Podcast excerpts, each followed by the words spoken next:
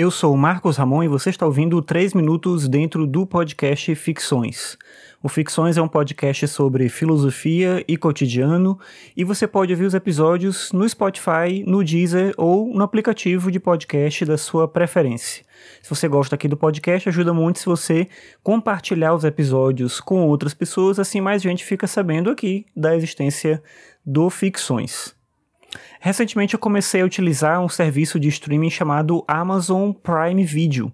Talvez você conheça ele, ele é similar ao Netflix e ele é bem mais barato me interessou utilizar primeiro porque era bem mais barato, mas também porque ele tem o Seinfeld completo lá. Seinfeld é uma série de humor norte-americana feita pelo Jerry Seinfeld, que é o humorista. Ele é um cara de stand-up e ele fez esse programa é, nos anos 90, produzido pelo Larry David e por ele.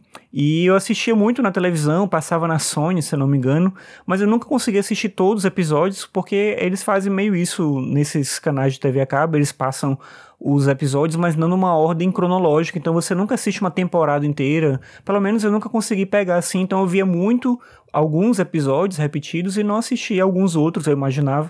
E agora assistindo pelo Amazon Prime eu percebi que de fato acontece isso. Eu tô assistindo na sequência todos os episódios eu já passei por alguns mesmo no começo que eu nunca tinha assistido, mesmo tendo assistido já muitos episódios do Seinfeld. O serviço em si eu tô gostando, como eu falei, eu assinei para ver o Seinfeld especificamente agora, que eu tô de férias, então eu vou, eu peguei o tempo de dias gratuitos, vou assinar esse primeiro mês, depois eu não sei se vou continuar ou não, vou pensar, mas ele é bem mais barato, ele é R$ 7,90, se não me engano, durante três meses, depois fica R$ 14,90. Então ele é bem mais barato que a Netflix, mas ele tem um número é bem menor também de séries, de filmes, ele tem um conteúdo limitado, assim. Em relação a filmes, eu achei que o catálogo, dando uma olhada assim, ele é bem bacana, diversificado, mas de séries eu não vi nada muito que me chamou a atenção. Tem algumas séries que as pessoas falam bem que são produções próprias da Amazon Prime e muita gente indica o Mr. Robot, mas eu acho que eu vou tentar assistir. Tem uma série baseada